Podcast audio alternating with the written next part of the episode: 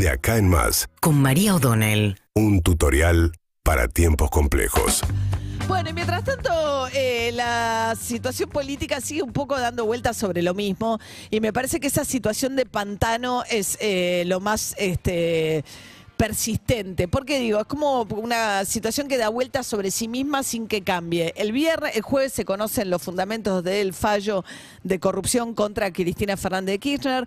Dicho sea de paso, hay una nota muy leída en La Nación ahora que es una lectura bastante pormenorizada que hizo Hugo Alconadamón de lo que fue este, la sentencia, que tiene 1.600 páginas, que es interesante porque los tres jueces se, dedicaron a eh, contestar los puntos de la defensa de Cristina Fernández de Kirchner y de los otros acusados, diciéndoles que han tomado informes parcialmente, los peritajes, que han tergiversado el sentido de algunos testimonios por tomarlos parcialmente, que eh, Cristina Fernández de Kirchner modificó normativas para vialidad que permitieron el desvío, digamos, el hecho de que eh, Lázaro Báez concentrara la obra pública en, la provincia de Santa Cruz eh, en un periodo muy corto de tiempo, porque desde que gana eh, eh, Néstor Kirchner la presidencia, al día siguiente del inicio del mandato, funda una constructora sin tener antecedentes en la materia y muy poco tiempo pasa a ser el receptor de la obra pública. Bueno, en fin,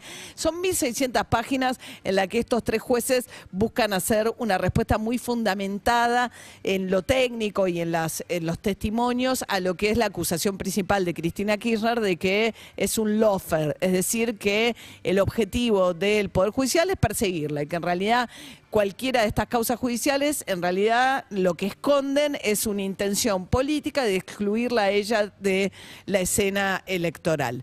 Bueno, con eso insistió Cristina Kirchner el viernes en Viedma, a la tarde, cuando recibe el honoris causa, vuelve a decir que está proscripta. Y ahí al día siguiente se arma en Avellaneda un acto para un lucha y vuelve, que es del todo desconcertante porque a dónde volvería. De hecho, incluso el camporismo, digamos, el- la, cámpora hace comparaciones con el año 73, cuando Perón estaba en el exilio después de 18 años y entonces por una resolución de la NUCE eh, que decía que había que tener un tiempo de residencia en el país para poder presentarse, entonces había, se presenta Cámpora, eh, gana Cámpora y finalmente al poquito tiempo, a los poquitos días, renuncia y vuelve a convocar a elecciones para que pudiera efectivamente asumir Perón. Y entonces esa es muy loco porque la todo es confuso, todo es confuso, porque dicen que Cristina está proscripta, pero a la vez quieren que sea candidata. Entonces, si no, ¿en qué quedamos? Incluso eso se lo planteó Roberto Navarro, el destape. Dice, esto es muy confuso. Dice, ustedes dicen que Cristina no puede competir, pero a la vez dicen que tiene que haber un operativo clamor para que Cristina compita.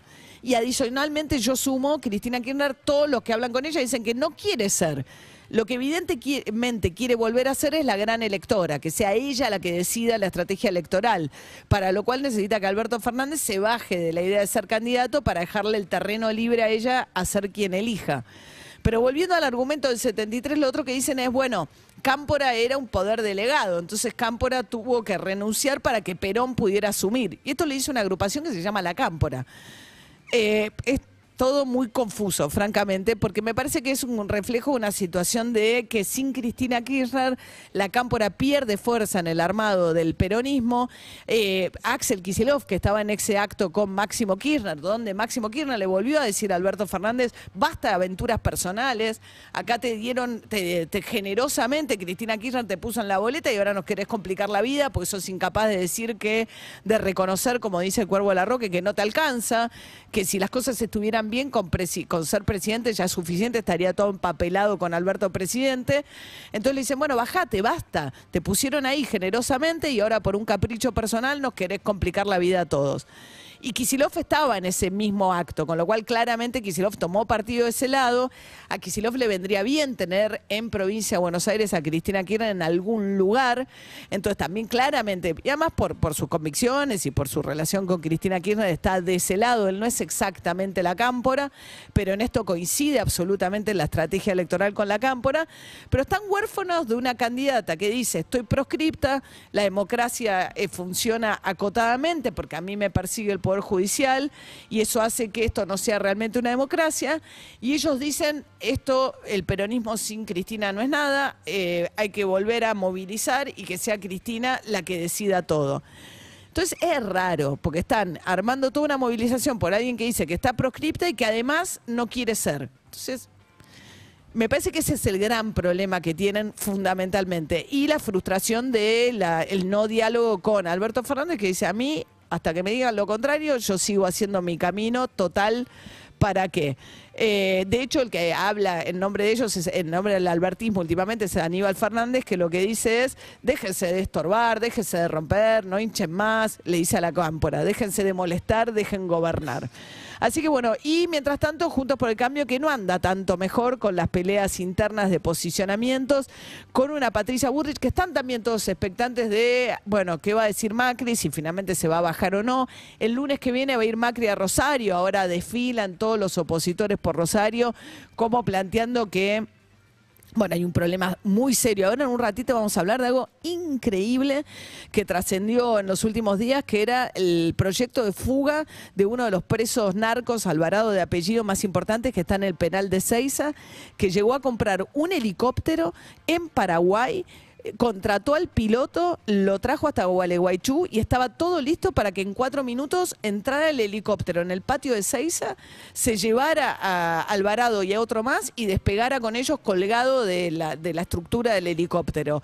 Todo eso estaba en marcha, solo que eh, por todo el ruido mediático que hubo con el tema de Messi, las amenazas a la familia y el asesinato del nene de 12 años, hubo una serie de allanamientos en los penales federales justo el día en que tenían prevista la fuga. Y eso obligó a una postergación que finalmente hizo que los fiscales que intervienen pudieran descubrir que ese plan de fuga estaba en marcha y lo abortaran. De hecho, lo dejaron iniciarse para poder detener a los involucrados. Pero bueno, increíble. Bueno, quiero decir, ahora todos van a Rosario planteando básicamente que el siga-siga de este gobierno ha generado la toma territorial por parte de los narcos y todos dicen haberlo hecho mejor. Incluso Cristina Kirchner, que el viernes reivindicó la acción de Bernie cuando ella era presidenta y lo mismo va a hacer Macri con Patricia Burrich cuando vaya el lunes. Pero volviendo a lo anterior, hasta Patricia Burrich, inquieta porque, mal, porque no se define eh, eh, Mauricio Macri, hizo una alianza con López Murphy, planteando que su candidato en capital es López Murphy, mientras que se supone que el candidato Macri es Jorge Macri o Vidal o quien Macri designe. Macri también quiere ser el gran elector. Está en una situación parecida a la de Cristina Kirchner. Ninguno de los dos tiene voluntad de ser él o ella, él o la candidata, pero pretenden que los demás dejen que ellos sean los grandes electores respecto de cómo va a jugar eh, Juntos por el Cambio por un lado y el Frente de Todos por el otro las elecciones de este año. Síguenos en Instagram y Twitter. Arroba Urbana Play FM.